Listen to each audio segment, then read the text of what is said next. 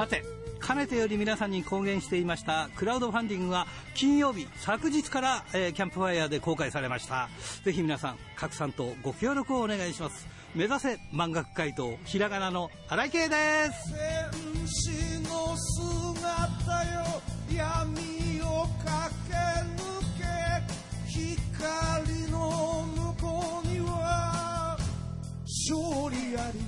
えー、今回ですね、クラウドファンディングにこう関わっていろんなことをこうね、知ることができたんですよね。ただ単に載せればいいんじゃなくて、どういうふうに載せるかとか、えー、一面に載せるためにはどうするかとか、まあその、もう数々のオプションがあってですね、それがあるんで、ちょっとね、まだ数日間は一面では見れない。まあ、URL 見ればいけるんでしょうけれども、まあ、何日か待ってもらえば一面出るようになっております。ということで、今週も元気に張り切ってまいりましょう。まずはこちらからです。噛みしめながら戦う敵は己だけチャンピオンベルトだけじゃ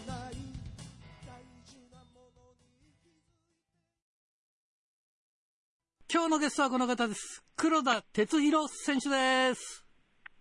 お久しぶりです。どうも、黒田最高哲弘です。ああ、ということで、黒田最高哲弘選手でございます。もう元気で頑張ってますね。あ、もう、なんか、以上、しぶとく頑張ってます。ねえ。いや、だってさ、デビューが1993年の3月18日。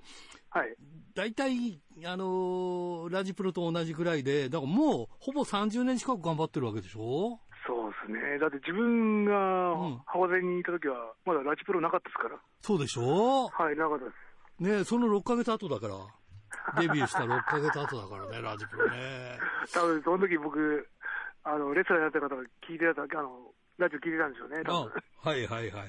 そうなんだよね。まあ、FMW が解散してから、まあ、あれですよね。ずっとフリー、あ、フリーではないのか。ああ、今日の、実際はフリーです。あ実際はフリーだよね。はい、もう最後の所属は FMW です。ああ、そっか、アパッチとか、まあいろいろあったけど、はい。そういう名前貸しです。はい。そうだよね。あ、そういえばね、この、デビューって、保坂選手と、がデビュー戦だったんですよね。はい、そうです。これ PWC ですよね。FMW じゃないんだよね。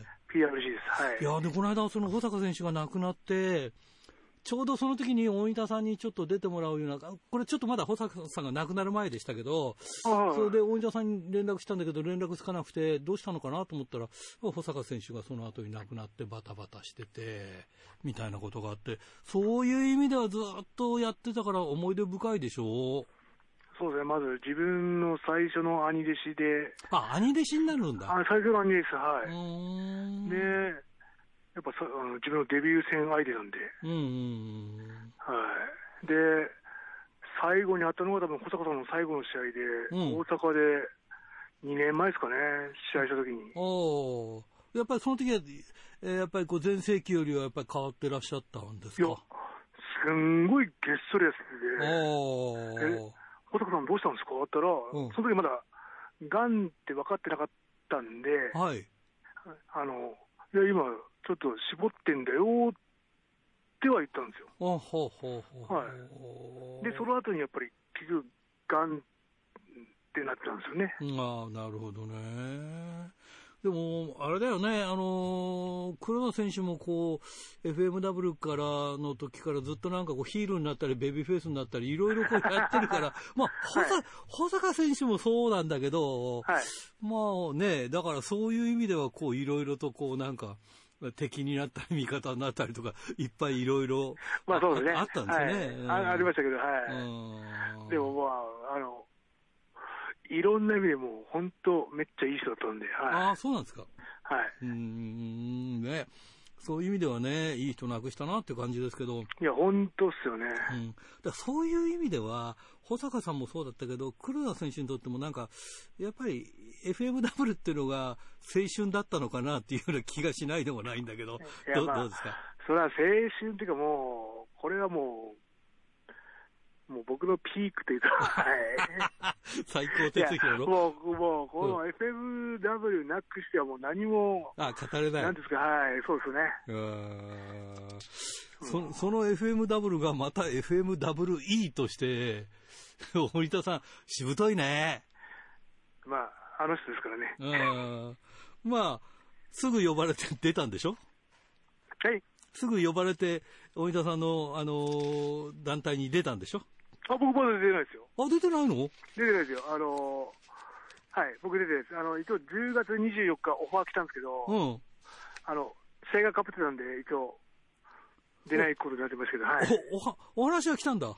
お話は来たんですけど、あの、ちょうど試合がかぶってるんで、はい、ちょっとお断りして、はい。じゃあ、今まだ FMWE には出てないの？一回も出です。あの、自分で出てたのは、あの、爆破甲子園とか、あ、それか。じゃあまだダブ、あの、FMWE になる前だ。そうです。上がってないです。クロちゃんとかなんかあの辺の関わりとかも。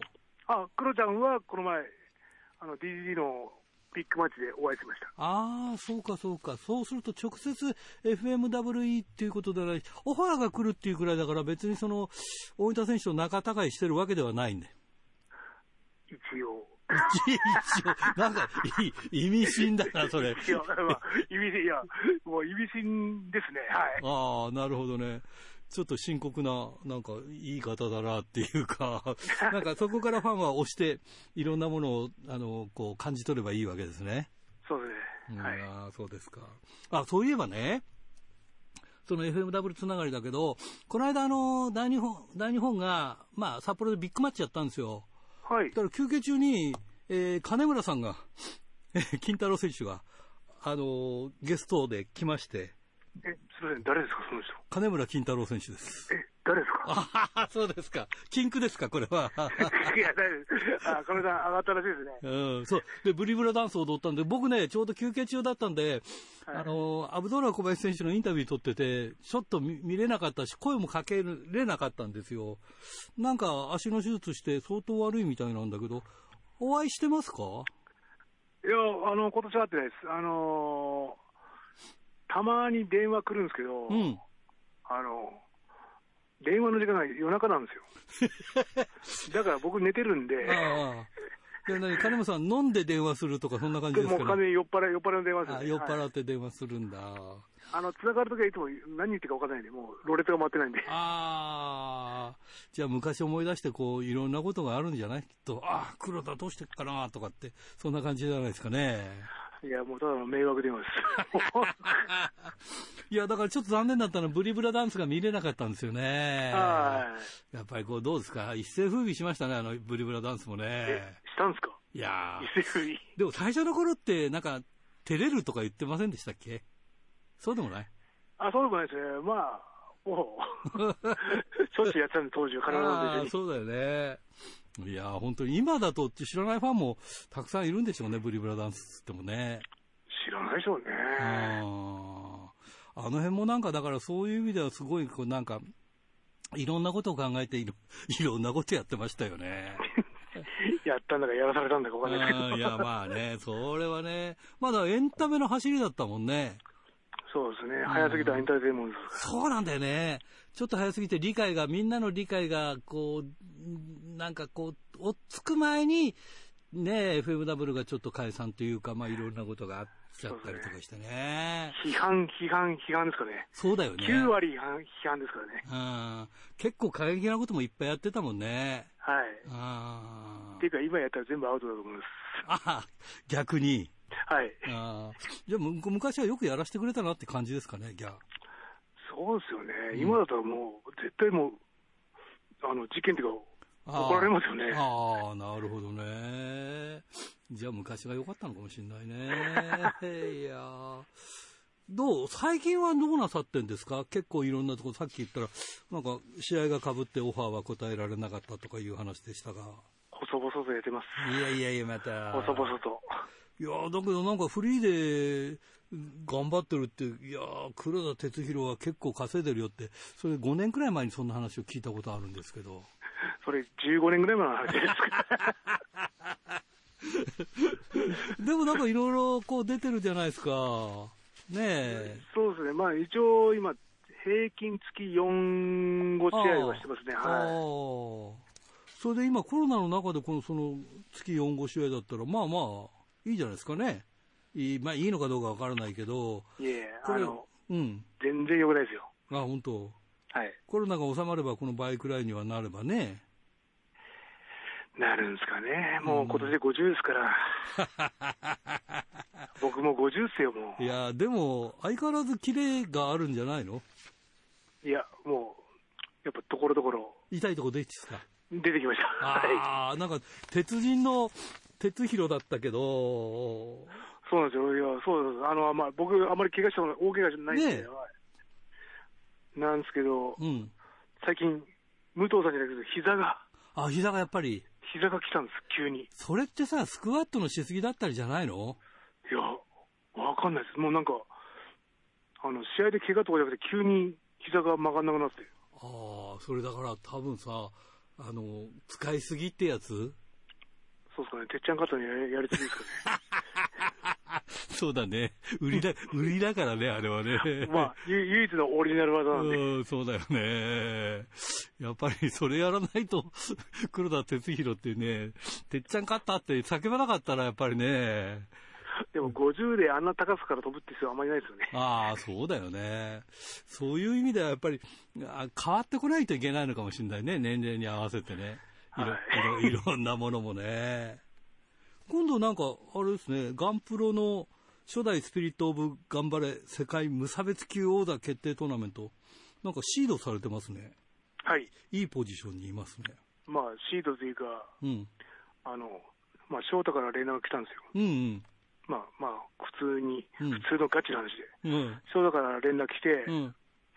で、多分1回戦がちょうど10月24日ですか。はい、24日です。はい。で、あの、そこはシークレットベースの大阪大会なんです。なるほど。で、あの、出れないと同時に、あの、あの、FMWE からもオファーが来たんです。うわ、3つ来たんだ。3つ来たんです。あで、やっぱり最初にシークレットベースが来たんで、うん、受けて。はい。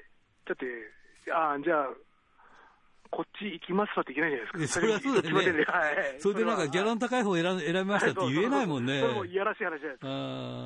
それで、まあ、FMLE はお断りして、うん、で、そのガンプロのそのトーナメントも、うん、いや、あの、後の2試合は OK だけど、うんうん、あの、その10月24日はちょっと無理だよって言ったら、うん、分かりました。なんとかしましたら、なんか、うまい具合にシードになって。ああ、じゃあ、はい、これがシードになれば10月、まあ2回戦が11月なのか、そはい、それで決勝が11月23日。そうそううまく勝ち上がれば、23日も OK だということで、はい、初代チャンピオンになれるかなという感じで。はい、それでエントリーしてもらいました。ああ、で、今、そのコロナ禍だから、その、やっぱり被るんでしょう。同じ日にこう、やるとかで、ねえ。そうね、やっぱ、今土日が多いですからね。そうだよね。で、空いてる時は空いてんのにね。そうですね。空いてる空いてるちゃんとそこ3つ、3つちゃんと別々に来てくれればね、3つ仕事になったのにね。そうですね。3試合分もらえるんですけど、これうまくいかないもんで。いかないね。どうですか？シークレットベースはなんか、いつもなんか、レギュラーみたいに出てるようなイメージがあるんですけど。ねうん、今、シークレットベースをトリプル T が一応、レギュラーとして出させてもらってますね。シークレットベースも久しぶりにやるんじゃないですかね、これ。最近ね、結構コロナもあってなかなかやれてなかったみたいで、そうでもないですか？そうですね。あの、一応やってるんですけど、やっぱりコロナで、一応、基本調布でやってるんですよ、調布っていうところで。会場が大変みたいな話を聞いたんですけど。はい、あの、やっぱり、あの、調布側からちょっと勘弁してくれっていうか、まあ、NG が出たりするんで、はい。だからまあ、あの、地方でやったりとかっていう形になるんですかね。そうですね、はい。いう形でね。どうですか、大阪はよく行かれてるんですか、最近仕事で。え今年大阪は2回目ですね。ああ、それでも行ってるんだね、やっぱり。一応1回、いや、でも、やっぱりコロナ前からしたら全然行ってないですね。うん、うんなるほどね。ちなみに北海道は来てます？最近。函館でも含めて。北海道は多分。もう何年も来てない ?2、3年前のランズエンド以来ですか、ね、ああ、そういや、ランズエンド来た時に、そうだ、お話しして、はで、あの時じゃなかったっけかな、あの、あれじゃない、コロナの、コロナの最後の、最初の頃。コロナのギリギリです。ね、ギリギリで、なんか、やるのかやらないのかみたいなところで。本当、本当やるのかやらないのかのギリギリです。ギリギリでやったっていう感じだよね。そうそうそう。3月くらいでしたっけ、あれ、確かね。あ、そうですね、はい。本当、どうすんの？っていう時です。そうそうそうそう。あの時ね、ちょっとお話ししてインタビューももらったんですけど、じゃあ僕も話すんだそれ以来だね。そうですよ。うん。なんかたまに電話したりすると絶対出ないからさ。いやいやいやたまにって1回しか電話したことないんだけど、その時 その時はあれだったけどね。そうですか。わかりました。まあ、元気で何よりでございます。もう。ぼちぼちとやってます。ああと10年はできるね、じゃあね。やるんですかね。っていうか、何やります？プロレスラー以外に。いや、もう何もできないんで、うん、はい。プロレスやるしかないじゃないですか、じゃあ。か、ホームレスやるか。いやいやいやいや。ホームレスしませんね。えー、いるわけです。いや。わかりました。ということで、えー、それじゃ最後になりますが、はい。次の方を紹介していただきたいんですが、どなたを紹介していただけますか？次ですか。うん。もう、自分、有効から来たじゃないですか。はい、はい。有効から来て、うん。最初、断ったんですよ。うん、やめてって。もう、で？も有効に、いやいや、なんか、もう何喋っていいか分かるじゃないですか、もう50になったら。いや、大丈夫ですよ、それ知らラジプロさんにはお世話になってますけど、知らない中でお世話になってますけど、何言っていいか分からなかったんで、まあ、断ったんですけど、まあ一応、有効の死に負けて、一応、今回オファーを受けまして、で、僕の次じゃないですか。もう気使うじゃないですか。なんか次、うん、で唯一気使わない選手がいたんで、はい、はい、あのシークレットベースの清水元く選手、ああ、はいはい、わかりました、はい、じゃあ清水選手に、久しぶりです、はい、清水選手もね、はい、わ、かりました。彼は本当、なななんていうんですか、いい意味でもうめっちゃ気使わないんで。わかりました。はい。はい。それじゃ最後になります。全国のファンの皆さんにメッセージをお願いします。えー、それが一番めんどくさいんですよね。めんどくさいっていうか、めんどくさいはい。はい、あの、北海道の皆さん、これからも細々と頑張りますんで、よろしくお願いします。ドクターはい、どうも。今週もよろしくお願いします。はい、よろしくお願いします。なんかくしゃみ出そうなんですよね、まあ、僕。えー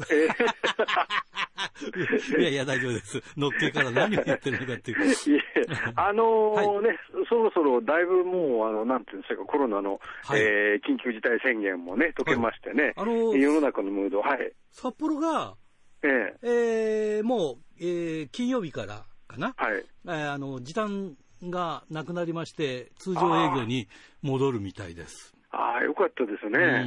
えー、まあ、東京もね、だいぶその、えー、先が見えたということでね、はい、あの、世の中のムードも違ってきてる感じだと思いますし、はい、例えば、えー、東京近郊でもさ、あの、埼玉県なんかは、はい、えっ、とですね、えっ、ー、と、24日までかなが、えー、飲食店はやっぱりまあ一応ね、その、まだ時短。9時までと。うん、はい。やってるでえー、今月末まで、えーと、イベントは、えー、今まで通り、えー、収容人員の2分の1を上限とするとかっていう形になってるんですけどね、はい、まあ、月が明けると、まあ、これも解けるということになってくる。いいね、じゃあね。えー、で、今回ですね、私、うん、あのー、まあ、土曜日、えー、10月9日ですか。はいはい。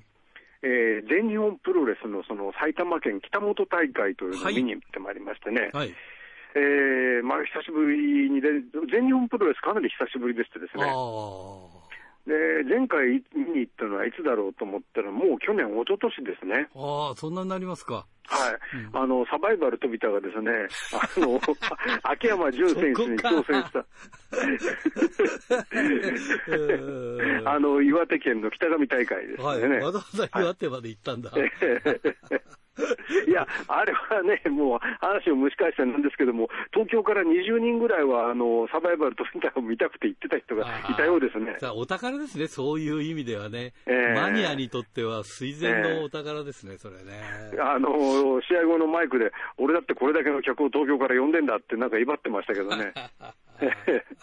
まあ、その前に見たのは、その前の月にですね、はい、えー、サバイバルとビタラ全日本プロレス後楽園ホール大会に出たですね、あの、挑戦者決定戦だったと思うんですけどね。なるほど。飛田が絡まないと、見に行かないのかって言われる言われちゃうと思うんですけども、はい、なんかそんなことでですね、はい、なかなか、あの、全日本プロレスは、その見に行く機会がちょっとなかったんですけども、はい今回、その埼玉県なんですけどもね、あのえー、メインイベントは、はい、えー、ガオラ TV 選手権、そのその昔、秋山選手が持ってた頃に、チャガール飛田が挑戦したベルトですけれどもね、はい、でこれを今、石川修司選手がチャンピオンなんですね。はいはい、で、そこへ関本大輔選手が挑戦すると。はいこれがメインだということで、ですねこれちょっと見に行ってみようかなと思いましてね、はい。えー、1年半ぶりかな、前それ、見に行った時はないんです。よ、もうコロナ禍の前ですからね、これね、2年以上前か、そうすると、はいね。えー、というね、ことになりますけれども、ちょっとね、行ってみて、まあ、あのガオラの、えー、中継もあるということで、ですね、えー、これちょっとしばらくぶりに見に行ってみようということで、出かけたわけです、何せ初めて出かける体育館だったもんですからね。うんえー、地図を見ると、まあ、地図を見るとじゃない、その前に、あの、新婦のモバイルですね。はい、えー、これで、えー、と、体育館までのその足取りを見ると、駅前からバスで、えー、1本だと。まあ、うん、15分とか20分とか書いてあった気がしますけどね。はい、で、ところがですね、それはあの、手前に県立高校がありましてね、うん、で、そこに行くバスなんですよね。はいで、そうするとですね、土曜の夜とかはですね、もう、あの、もう行く時間、あの、見に行く時間から45分おきとかです、ね、そうだよね。だって学校に行かないんだもんね、その時間ね。もう帰りはバスないというですね、状況でしてですね。札幌のあの、ホテル状態だな。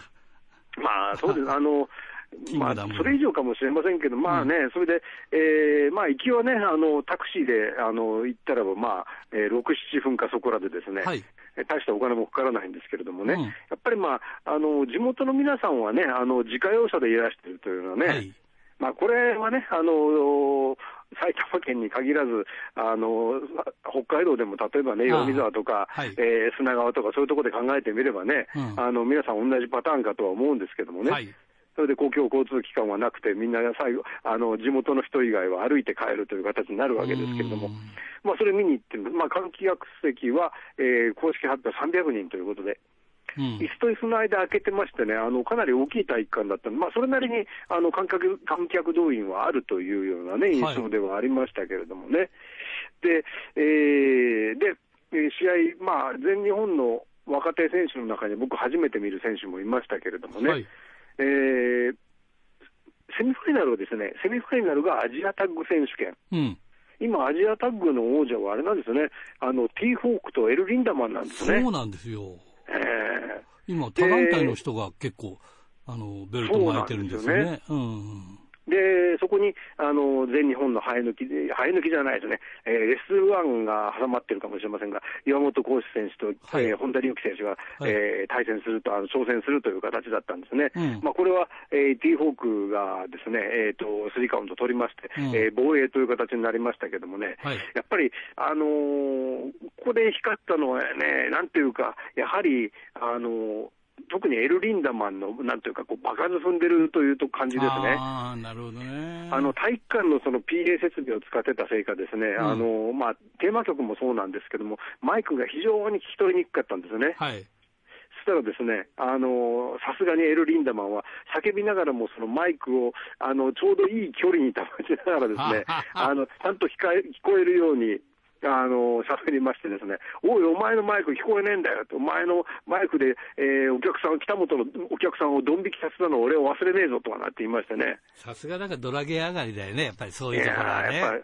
ね、この辺はやっぱり若い選手にはね、もう追随できないところだなと思いましたね。そうですね。えー、まあ、あの、やっぱり体鍛えてますしね、エルリンダマンもなんか、今真っ黒になっちゃってですね、すごい、すごいなと思いましたね。やっぱり体の鍛え方に関してはね。ね筋肉すごいですよね。なんか、いや、そうなんですよね。絞ってるって、それ、なおかつ絞ってるって言ってましたよね。はあ。まあ、そしてですね、メインイベントは、えー、まあ、お話し石川修司対関本大輔というね、はい、あの、えー、前半はですね、えー、なんかお互い手の内を探ってるのかなという感じがあったんですけどね、うん、後半あ、バックドロップ合戦、ジャーマン合戦になりましてですね、うん、もうあの体ですからね、うん、やっぱりもうそれまでの、まあ、セミ、セミ以前のなんか試合が霞んでしまうようなとんでもない試合になってしまいましてですね。わかります、それ。ね、えー、まあ最終的には、だけどこれ19分も戦いましてね、えー、まあ、えー、石川修司選手、防衛ということになりましたけれどもね。この間ですね、はい、石川修司選手とちょっとインタビューして、ちょっと前なんですけど、はいはい、それで自分はね、ガオラのそのベルトの価値を上げるって言って、で、ガオラっていうのは、ガオラのベルトっていうのは、やっぱりどうしても低く見られがちじゃないですか、三冠とかあったりとか。まあそうですよね。するからね。えー、だけども、その関本選手と戦ったりすれば、えー、その辺全然違うベルトになってきますよね。そうですよね。おちゃらけじゃなくなってきますもんね。いやいや、あのね、まあ、秋山選手持って確かに、あの、サバイバル飛びと戦った時にはね、うん、あの、まあ、もともとあれですよね、その、アメリカなんかでもその TB 選手権っていうのはね、はい、まあ、あの、まあ、ガオラとはちょっと意味合いが違うかもしれないですけれども、その、えー、地元でその、スタジオで試合をして、うん、でそういう時にお客さんを、まあ、呼べるというか、一つのなんていうんでしょうかね、あの、しょっきりではないですけどもね、ね。えー、なんていうか、セールスポイントとして、その、えー、地元の人気のある選手が、えー、ベルトを持って、その、えー、まあ、格下の相手とね、戦って、はいえー、プロレスの何たるかを見せるというのがよくあったと聞きます、ね、まあ、1960年代から70年代のね、アメリカですけどもね。で、まあ、それに近いところが、まあ、なきにしもあらずだったと思うんですよね。まあ、ね、秋山純太、サバイバル飛びたとかを考えますとね。はい、だけど、今はもう、あの、石川修自体、杉本大輔ですからね。まあ、これで、まあ、価値を上げたいっていうのもやっぱり分かりますね、石川選手ね。ねえーまあ、やっぱり石川修司選手ってその、なんていうか、あのリング上でマイクで煽って、えーまあえー、例えばなんていうんでしょう、お客さんを煽って見せてなんとかっていうんじゃなくて、もう試合で見せるタイプですからね、そうえー、それがまあいい方に出てくれるんじゃないかなと思いますよね、それはね。えー、非常にそれ面白いコメントですね。うん、そうなんですよね。えー、えー、うんまあ、そんなことでですね、はい、えー、まあ、満足したんですけども、これから私はその徒歩約30分の道を駅まで帰らなきゃいけないと。いや、まあ、そしたらね、やっぱりあの、まあ、ほとんどの方、さっきもお話したように自家用車で帰るわけですけれどもね、はい、えー、まあ、数十人かな。えー、20人かそこらは駅まで歩いてましたね。あやっぱりでも、目端の聞く人はさ、そのタクシーの運転手で、そういう人はちゃんとそういうところに終わる頃に待っててくれたりするんだろう、ね、あそういう、まあ、それもあんまりなかったというような印象でしたね、ねえー、私の前もですねあの背中に大日魂と入った T シャツを着た人が歩いてましたけどね。それは関本をかけてきたか、まあまあ石川、おそらくそうでしょうね、石川選手もね、えー、大日本よく出て常連だから、えー、そういう意味では。まああのー、会場でもね、あのやはり関本選手にこう、えー、なんでしょう、大日本のこう、えー、タオルをですね、こう、はい、アピールして応援してるぞって言ってる人たちがいたりとかですね、ある程度やっぱりその、えー、関本応援の,、あの方がいましたね。なるほどね。はい。まあ、それ街頭もないだからですね、あの帰ってまいりましたけれども。でもやっぱりガウラのその選手権がメインになるんだもんね。はい、そのそういうことですね。選手が変わるとね。はいはい。やっぱすごいなって思います、ね、えー、まあ、大佐野さんが解説したりなんかして、中継も入ってましたからね。はい、あのな現場でのその実況が入る形ですね、うん、あの後からスタジオで入れるんじゃなくてね、なるほどね。あのさすがにやはりガオラ、手間がかかってるなという感じがしましたけれども。そうですね、はい、はい。そしてですね、はい、えっ、ー、と、月曜日10月11日、これ新木場でですね、えー、大日本プロレスの、えー、大会がありましてですね、はい、週に、えーと、土曜日見に行って、月曜日なんて、こういう形で見に行けるのもなんか久しぶりですよね。うん、そうですね。私、まあ、仕事のせいもありますけれども、このコロナ禍になってからですね、あの時にはやっぱりその月にプロレス1回ぐらいしか見られないってこともね、よくありましたんでね。うんまあ、もともとはやっぱり、あの、週に1回ぐらいは見てましたからね。はい。それに比べると、まあね、このところ、このところっていうか、今年は、えー、感染数少なかったわけですけど、まあ、久しぶりに、えー、週に2回という、違う団体を2 回ということで。うん。まあ、今回はですね、えー、メインイベントが、えっ、ー、と、勇み、えー、宮本組対石川ドリューの明日にかける橋デスマッチというね、まあ、これどういうことかと言いますと、あの、新木場ファーストリングっていうところは、あ、はい、そっか、その前にですね、この日はですね、あの、びっくりしたことにですね、はい、あの、裏、裏と言っていいのかどうか、あの、後楽園ホールでですね、ダンプ松本41周年還暦記念興行というのがありましてですね。すげえなすごい。まあ、本来は、あの、61歳になるんで還暦記念は去年するはずだったんですけども、コロナ禍でできなかったと。はい。はい、いうことでですね、第1試合ではなんとあれですよ、えー、プリティ太田、パンダちゃん、ミスター・ブッタマンというですね、ミゼットプロレスが再開されたりとかですね。ブッタマン元気でした。元気のようですね。それから第2試合にはですね、ダンプ松本、井上貴子なんていうタッグができたりなんかしましてね。貴子まあ、山形優やってるんだね、えー、やってるんですね。まあ、年に2試合とかね、そのぐらいですからね。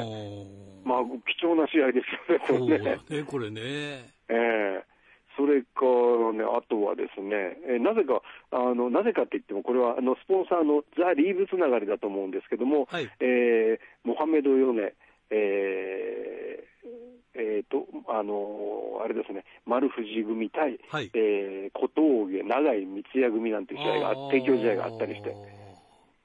でメインはなんとびっくりしたこと、カードだけでびっくりしちゃいますけど、ダンプ松本、ザップ、旧姓広田桜、サソリ、サソリですよ。サソリ、はい、ええー、はい。まあ、サソリ、あの、今井さんと仲の良かったサソリですね。あの、お互いファンシンファンということでですね、はい、あの仲が良かったはずなんですよ。あそうなんですか。はい。長与千草、いろは匠、小倉由美、長堀風。なんだか、やってる人なのかやってない人なのか分かんないような人ですよね。はいはい、ええさすがにこれ、ま、私もあの結果しか聞いてないもんですからね、うん、あのどういうどのような試合になったかとか、あのこの、えー、なんていうか、小倉由美選手とかね、長堀選手がどのくらい動いたのかって全くわからないんですけども。選手っていうか、もう引退してるんでしょ？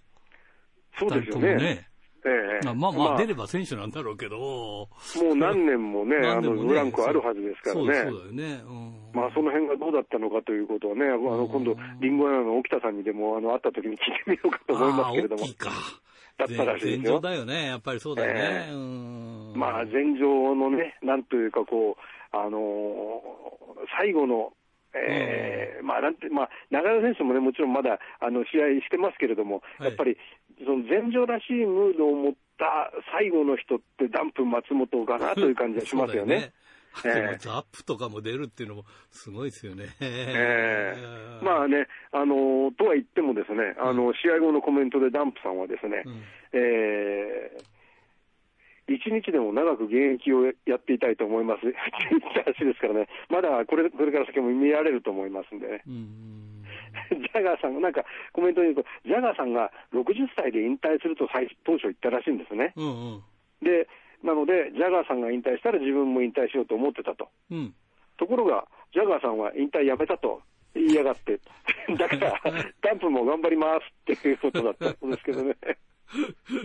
まあまあね、需要があるんだからいいですよね。ええーうん、あもう後楽園ホール、なかなかの客入りだったようですよ。あ、そうですか。はい。あの、今回例えば、あの、実践、例えば伊藤薫選手なんかも出ましたけれども、はい、えー、例えば伊藤薫選手はね、あの、ご存知のように、あの、えー、お店をね、はいはい、飲食店をやってて。一回行ったことありますよ、僕。あ、そうですか。うん。で、そういうところのお客さんに、そのチケットを買っていただくっていうのが多いというんですよね。だけど今回、そのコロナ禍でお店が開けられなかったので、うん、なかなか券売が大変だったというお話が書いてありました。ね、はいはい。まあ、それでもまあこれだけの客動員ができたんだから、うん、えー、これからも頑張りますというね、うん、あのコメントをダンプさんしてましたけれどね。そうですか。えー、まあ、ちょっと脇がそれてしまいました。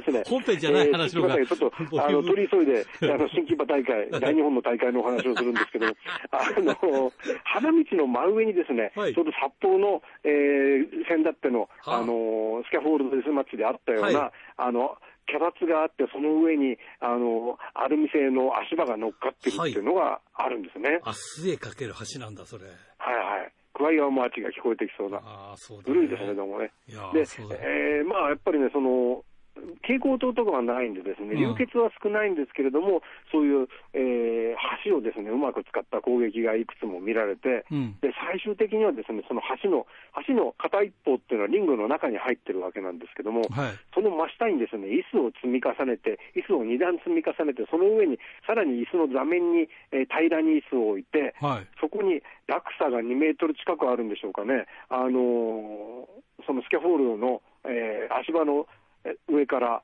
えー、ファイヤーサンダー。はい。宮本選手が石川選手に出しましてね、うんはい、それで椅子崩れるかと思ったらです、ね、崩れずに、ガシッという音がしましてね、宮本さんもお尻がすごく痛かったって言ってましたよね。はい。それで、えー、石川選手がそれを食らって、その後、えーと、マット上に倒れたところへ、勇選手が足場の上を端っこから走ってきて、その、えー、足場越え、宮本越えのダブル2位と。ああ、なるほど。だから、落差3メートルぐらいあるんでしょうかね。そのダブル2位は効くな。ええー、まあ、それでスリーカウントということになりましてね。まあ、説得力あるフィニッシュでしたけどね。で、まあね、やはりその、宮本勇はまだまだね、その、なんていうかな、まあ、えー、表現力もそうだし、うん、まあ、あの、いろんな技とかですね、その、えー、これでここぞという攻撃を出すというところでもね、はい、若者の追随を許さないところがありますけれどもね、はい、まあ、あの、今回、その、これから先、まあ、あの、えっ、ー、と、GCW の、その、えー、ヘビー級ベルトっていうね、はい、えー、今、ドリュー・パーカーが巻いてるベルトですけれども、はい、この次は武田選手が挑戦するということになりましてね、はいはいまあ、それをめぐって、まあ、石川選手、あるいは兵藤選手も入って、はい、で、えーまあ、デスマッチの、えーまあ、もう一つのベルトをね、巡る争いができてくるわけですけれどもね、はい、この辺、まあ、あの、武田選手が入ることで、またちょっと分かんなくなってきたなって感じもありますんでね。そうですね。まあ、これからまた、もう一皮向けたところが見えてくるんじゃないかなという期待もありますね。はい、わかりました、はい。ということでね、いいですね。あの、結構、プロレス三昧ができて。はいはい、もう久しぶりに堪能いたしました。そうですか。はい。ね僕らも早く頑張りたいと思います。そうですよね。うん、はい。ということで、来週もよろしくお願いします。はい、ありがとうございました。おはがき、ルチャリブレえー、清田区の金崎正史君からですね、新井さん、北斗のドキュメント72時間を見ました。2014年は25分間放送で、えー、今回は30分です。あ私も見ましたよ、えー、当時新人の河原選手が7年後には団体のエースとして頑張っているというめでたしめでたしの内容だったと思います。えー、それと、ラジプロのリスナーさんが数人映っていました。えー、パトス大会ではコロスケ37君と私。夕張大会では追い分けの岡崎君。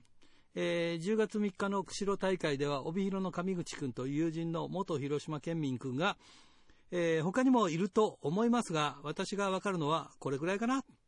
えー、次に見に行くのは10月22日、エベス大会です。早く北斗の日常を体感したいです。ということでね。もうなかなかね、良かったですよね。はい。でもなんかやっぱりメンバーがね、変わってましたね。やっぱりね。はい、えー、富山県ラジオネーム高木克彦君からですね。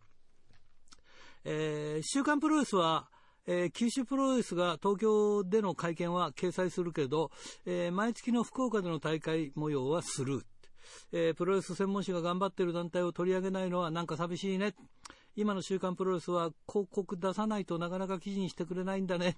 時代だねって。昔から週刊プロレスを見てる人間からしたら寂しいねっていうことでね、これってさ、難しいとこだよね。あの、どこまでその取り上げるかっていうのが。だ九州に行かなきゃいけないとか、まあ九州にね、特派員がいればそのままやるんだけど、まあだから北斗プロレスも別に乗らないしね。やっぱり地方の大会、地方の団体ってなかなか乗りづらいよね。いや、だから本当はね、見てみたいけどね。言ってる意味もわかります。はい。えー、千歳のラジオネーム、大和武さんから、新井さんこんばんは、こんばんは。えー、サラメシでザ・デストロイヤーさんが特集され、えー、40年間通い続けた東京都港区麻布十番のお気に入りの洋食店、レストランパレスが、えー、紹介されていました。お店は今から10年前に閉店したのですが、えー、デストロイさん、デストロイヤーさんは第二の故郷と呼ぶほどの場所で365日試合の後や試合がなくても寄ってくれたそうです。えー、ヒレカツとビーフライフのセットがお気に入りだそうです。えー、麻布十番納涼祭りには10年前の約30年間、ホットドッグの屋台を出したり、サイン会を開いたりして、売り上げの一部を恵まれない人に、えー、寄付するなどの活動をしていたそうです。えー、それからこれは初めて知ったのですが、2013年6月に、えー、ニューヨーク州アクロンの広大な自宅敷地内に日本発祥のスポーツ、パークゴルフの米国初公認コース、デストロイヤーパークゴルフを開いたんですね。えー、これは旭川市の知人にパークゴルフを教えてもらったのがきっかけだそうです。ということで、なるほどね。元気でしょうか。はい。えー、白石区ラジオネーム豊田勲君からですね、えー、新井さんこんばんはというこんばんは、えー、チャンピオンベルト職人のレジー・パークスさんが亡くなったそうですね。えー、レジー・パークスはもともとはプロレスラーでタッグタイトルを獲得した際に、えー、自力で作成したものが評判を呼び、え、その後、バーンガニアがタッグベルトの作成オファーを出し、名を挙げたとのことです。主に80年代から90年代の WW あ WWF ヘビーや IC 王座、WCW ヘビーや US ヘビーなどのベルトを作成し、えー、日本国内だとノアの GHC ヘビーや DDT の KOD 無差別級王座や DDT エクストリーム王座を作成し、えー、プロレス以外だとマドンナのアルバム、ハートキャンディのジャケットに使用されているベルトはレジー・パークス製と言われています。とあるベルト職人が自分が作ったベルトを凶器として使われるのは心が痛くなると言ってましたが、えー、多少はしょうがないと思いますが、内藤みたいに鉄柱や床にベルトを叩き、破壊したり、イービルみたいにベルトを凶器にして使用して、サイドプレートを破壊してしまうのはちょっとどうかなとは思いますね。もちろんプロレスの性格上、個性という意味で邪険に扱うのはありなんですが、えー、鈴木みのるが三冠ヘビーを振り回した時に和田恭平が激怒したように、レフリーや団体の、えー、代表クラスの人間が、それは違うと、ちゃんと態度や言葉にすべきだなと思います。ということですね。はい。そうですか。惜しい人を亡くしましたね。はい。えー、プロレスの歴史でもありましたもんね。はい。えー、ラジオネーム、プロレスオリオリガミスト、大喜利さんからですね、えー、プロレスオガリオリガミスト、大喜利です。なんか、ちょっと読みにくいな。えー、純駆動、あ、この間ご紹介しましたね。純駆動広島駅前にて開催中の世界一のプロレス折り紙展が予想以上の大好評で、早速第2弾の開催が決定しました。なんでこれ広島なんだろうね。よくわかりませんけど。聞いてみるか、今度ね。期間は10月18日から11月14日まで、今度はオールスター大日本レスラーズです。ということで。そしてもう一つ、10月15日発売の雑誌おとんに、プロレス折り紙の記事がなんと4ページも掲載されております。ということで、まあ、暇があったら皆さん見てください。えー、目室町ラジオネーム元広島県民さんからですね、新井さんこんばんは。こんばんは。報告が遅れましたが、9月14日から椎間板ヘルニアの再発で入院して、えー、手術を受けましたが、術後の経過もよく、9月29日に退院できました。よかったね。話は変わって10月9日、北斗プロレス中フロン大会を観戦してきました。今回は元ウェーブ所属で、え、現在フリーの後藤圭介選手が北斗プロレス初参戦ということで楽しみでした。第2試合で勝尾選手とシングルで対戦しましたが、えー、勝尾選手にパワーで負け、パワー負けしてませんでした。結果負けてしまいましたが、また北斗に参戦してほしい選手だなと思いました。そしてこの第2試合からマスクをしたままですが、声を出しての応援が許可になり、久しぶりに声を出して声援を送ることができました。いいね早くどこの会場でも声を出しての観戦ができるようになってほしいものです。ということで、いや、いいね。これ素晴らしいね。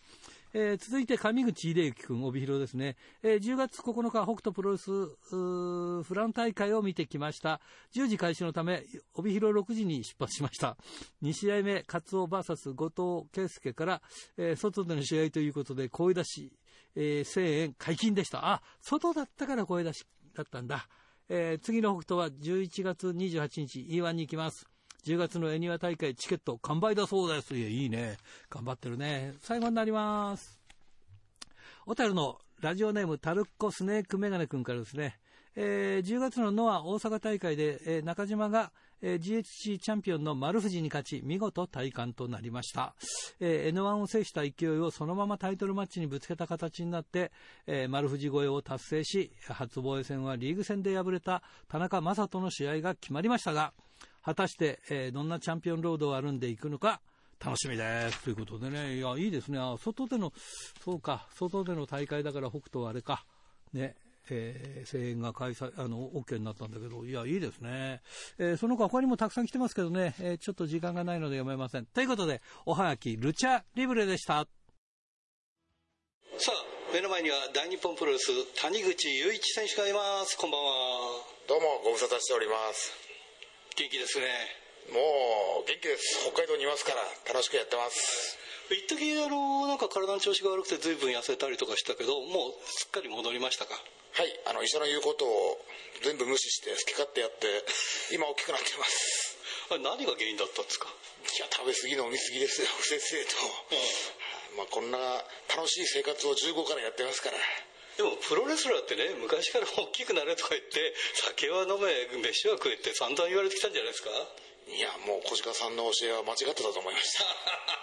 でもまあいろんなことありましたけど、うん、まあ、結局元気になりましたので、うん、まあよかったです。長年できてよかったです。やっぱりこれすごいですね。そのプロレスラー魂というか根性というかやっぱりレスラーすごいなって感じがしますね。もう本当医者もレスラーの治療をしたことないから、うん、逆に任せるからデータだけ毎月持ってこいっていうふうに言われて、でまあ医者が言うことは一応守ってはいるんですけど、それでも数値が安定してるので、まあ、医者も目をつぶってくれてるので、まあ、元気にやってるのが一番ですからね。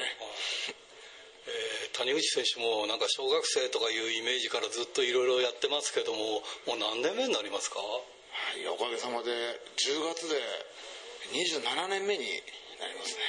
ああラジプロが来年10月で30年ですから今29年ですから。いやすごい。お互いやっぱこう ね29年だ30年だって言ってますけどこれは大変なことだと思いますよ。やっぱやることも大変ですけどやり続けるっていうのは大変だと思いますんで。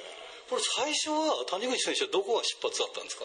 一番最初はまあプロレスファンから始まってでその次は当時は天竜選手の WAR に行って、うん、でその後に登坂社長がやってた NOW に行ってで気が付いたら小鹿さんの大日本にたどり着いたっていう。ああ。じゃあいまだに天竜選手はあのご存知でそういう意味でご挨拶したりとかそういうふうには？当時はやっぱりこう子供だったので、うん、やっぱこう雲の上の存在でうん、でこうプロレス界入ってデビューしたらさらにもう大きい存在なのでいまだに緊張します、ああそうですか。もう天竜選手もすっかりね、体ちょっと調子が悪くなっちゃって、まあ、大変ですけどね。いや、でもいつまでも怖い親父でいてもらわなかったら困るので。元気ですよ、やっぱり。えーじゃあ、あの、ラジプロも一応30周年は予定してるんですけど。いや、もう、ね、うん、30周年、40周年、50周年ってやんないと、うん、もうどんどんどんどんやって頑張っていかないとお互い。うん谷口選手もじゃあ30周年ちょっとなんか30周年記念大会とかなんか。いや30周年元気に迎えられるようにしないといけないなっていうまず目標ですねでもね今でもまあ時間があるとあの北海道シリーズ出たりとかまあいろいろそういう意味ではもう一戦で頑張ってらっしゃいますもんね。いやもう本当に一線から落ちないように頑張ってます。まあ一時あのこう特集が組まれて、えー、コーナーマットにしがみつくいやここにこの意地があるというような部分で見てやっぱここやっぱり死守してるのは大したもんだなっていう感じが受けてるんですがいかがですか？いや本当いつ足元引っ張られるか分かんないですから若いのがいっぱいいるんで大日本には。大日本の若いやつが生まれる前からやってるんでそう考えると本当恐ろしいんですけど。いやそういう意味ではそうですよね。そうだって二十歳とかって言ったら、小学生ですからね本当の、うん、それぐらいの差があってるやつがいっぱいいるのでいつね足元使われるか分かんないからヒヤヒヤですよ。若いやつのパワーやっぱ恐ろしいから。これやっぱりあれですか？キャリアっていうのはやっぱり、まあ、僕らちょっとよく分かんないんですけどやっぱりキャリアがあるなしでかなりその試合の組み立てとかやっぱり違いますか？いやね、若いやつってね、うん、そのキャリア俺なんかはキャリアでこううまくやってんだけど、うん、若いやつってなんて言うんだろうね向こう気が強いから、こうそう来るかみたいなのが、新しい発見がいっぱいあるんですよね、キャリアが長くなればなるほど気づかない部分って言って、若いやつの恐ろしい部分がいっぱいあるんで、本当にいつもいつやられるかいつやられるかっていつも思ってます。ああそうですか、えー、最後にちょっと話変わるんですけど、まあ、長くやってるとね、まあ、27年もやってるとまあいろいろ出会いがあったり別れがあったりするんですけど、えー、ここへ来てまたあの葛西選手がね大日本に上がったりとかまああのシャドウ WX 改めポゴ選手が大西さんに絡んだりとか、まあ、いろんなことありますが、まあ、言える範囲で結構なんですがちょっとその辺いかがでしょうか？いややっぱね、うん、こう自分もそうなんだけどいろんなこう出会いがあって別れがあるんですけど自分が辞めなければ、まあ、いずれ絶対会えるっていうのがあるんででやっぱこういろんなことがあって憎んで別れてるのもあったりするけどでもやっぱいつ会うか分かんないから、ね、いつでも会えるようにしとくってのが一番いいのかなと思って。だからやっぱ感情のものだからいろんなことがあるけど、うん、だけどやめなければ絶対会えるチャンスがあるから、うん、だからまあ頑張ってやってるってのが一番いいんじゃないですか。お互いや一生懸命やって。で会った時よって言えるぐらいのが一番いいかなみたいな思って。なんかわだかまりがあってもこうリングで組み合ったりするとそれが一瞬にして解けるとか、まあ、そんな感じでしょうかね。いや本当にリング上がっちゃえば関係ないからね、いろんなことがあるけど、うん、まあ長くやればやるほど物語があるんだけど、はいはい。でもやっぱリング行ってロックアップすればね、うん、全部水が流れちゃうから、うん、だからやっぱやめ元気にいないと会う機会もなくなっちゃうから、まずは自分だからね、やっぱりこう長くやってるとそういうことが言えるようになりますよね。いやでもね実体験ですから自分がやっぱりそう思って、うん、本当に思います。いやだからまたねこれで、まあ、アブコ選手とねポーク選手が絡むみたいなことも、ね、組むみたいな話も言われてるからな何があるかね。そんな流れみたいな感じだけどまあね本当お互い腹の内は分かんないけど、うんうん、だけどまあリング上がっちゃえばね、うん、そんなこと言ってらんないからまあいいことなんですみんな元気でリング上がってないとしょうがないでしょ。はいそうですね。いいこと。いい言葉もらったんでじゃあそこで最後にあの全国のファンの皆さんにメッセージをお願いします。全国でラジプロ聞いてる皆さん大日本の谷口です。まだまだ元気にいきますのでラジプロともどもよろしくお願いします。今日はありがとうございました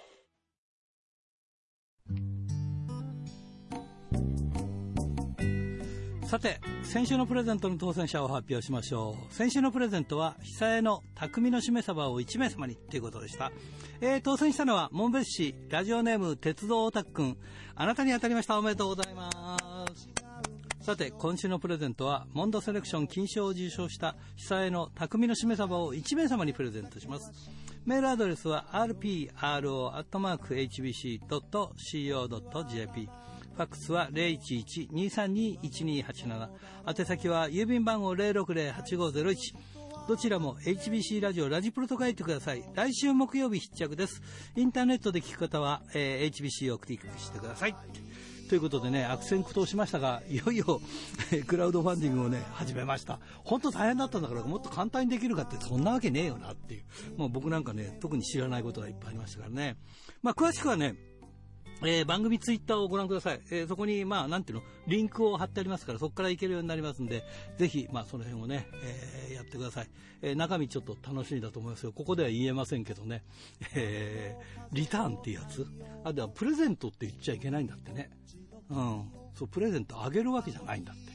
あれはその、協力してくれた方に提供するというなんかそういう差し戻しもあったりとか、いろいろしておりましたが、まあそんなことがいろいろありますんで、えー、ぜひ楽しみに見ていただければと思います。ということで、いつものようには、えー、いつものようにお相手は、ひらがなの荒井圭でした。で、また来週まで、さようなら漫画会と待ってます。